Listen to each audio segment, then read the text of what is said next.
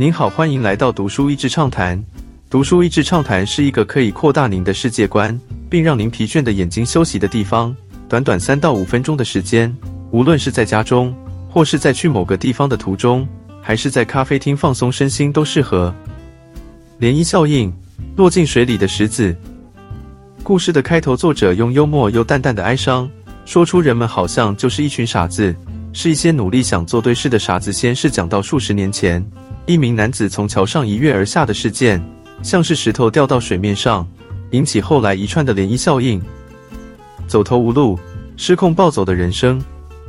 这名走投无路的强匪，走投无路抢到隔壁的民宅，然后就在大家直觉的认知之下，被迫成了绑匪。隔壁的民民宅里是一群来看房子的人们。当绑匪带着武器闯入时，好像是撞球台上，母球用力的撞击各色的球，那些球乱无章法的向这四面蹦开。这些人质并没有被绑匪吓到。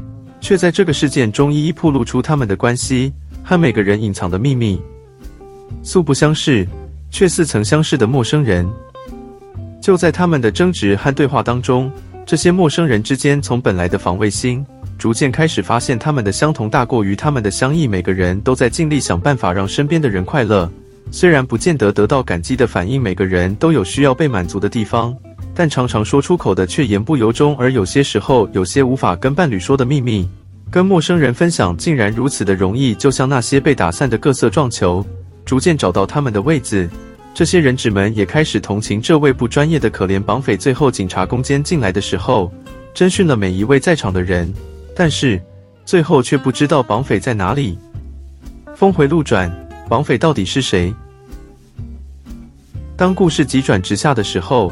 就越来越荒谬好笑了，特别是当几位人质开始决定叫外卖比萨的时候，就会非常好奇剧情会怎么发展。而当绑匪的身份透露的时候，更是惊讶。作者前面铺陈的功利故事的场景是在瑞典，故事中常常会出现斯德哥尔摩来形容不同的事情，包括都市人，包括更好的生活，包括前卫的思想等等。同时也看得出来，作者隐喻着斯德哥尔摩症，人质同情绑匪的心理现象。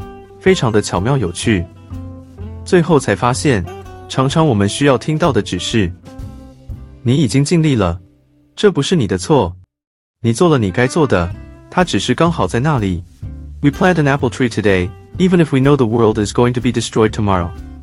即便世界明天要毁灭了，你今天仍然可以种一棵喂养人的苹果树。人生就尽力而为吧。然后也不要小看你任何一点点的善良与关怀，可以为周遭认识或不认识的人所产生的力量。今天的内容就到此为止了，十分感谢大家收听读书益智畅谈节目。如果对我们的内容感兴趣，欢迎浏览我们的网站 dasheasy 点 net，或是关注我们的粉丝团读书益智，也可以分享给您的亲朋好友。欢迎继续关注我们下一期节目，下次见。